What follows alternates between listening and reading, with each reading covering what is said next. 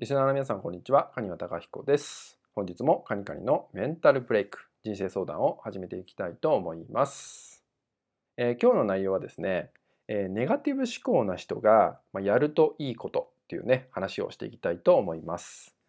えー、ネガティブ思考になってしまうと、どんなことでもネガティブに捉えてしまうっていうね、癖がついてしまうんですよね。別にネガティブじゃないことにおいても、どうしてもネガティブに捉えてしまうっていったようなそっちの方向に行ってしまうんですよね。そんな時は自分自身がなるべくネガティブに触れていかないことこれがね大事になってくるんで、まあ、その中でとてもおすすめなのが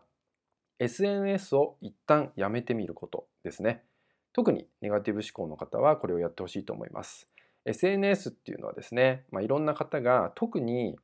えー、リア充投稿することが多いんですよね。えー、すごく輝いた投稿とかして、まあ、いかにね自分が充実してるかっていう投稿をしてる人は、まあ、結構います。でそういうのを見るだけでもネガティブは反応するんですよね。特にネガティブ思考が強い方は反応してしまうんですよね。でそういうことが思考の中に残っているだけでもいつねそれがね火が大きくついてより辛くなってしまうかってことがねわからないんでなるべくそういうことに触れていかないことそこでおすすめなのが一旦 SNS をやめてみることですね。SNS を見ることをやめる、えー、開くことをやめてみるということになります。まず1週間ですね。1週間これを試してもらえると、えー、変化してくるのが分かってくると思います。自分の中で変化が体感できるんじゃないかなと思うので、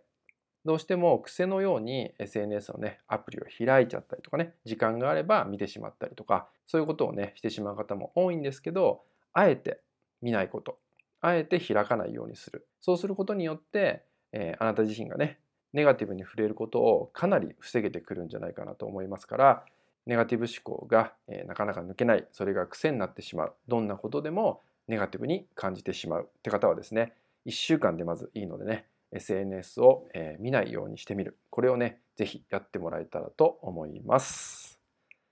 はい、それではですね、今回の内容は以上になります。最後まで聞いていただきましてありがとうございました。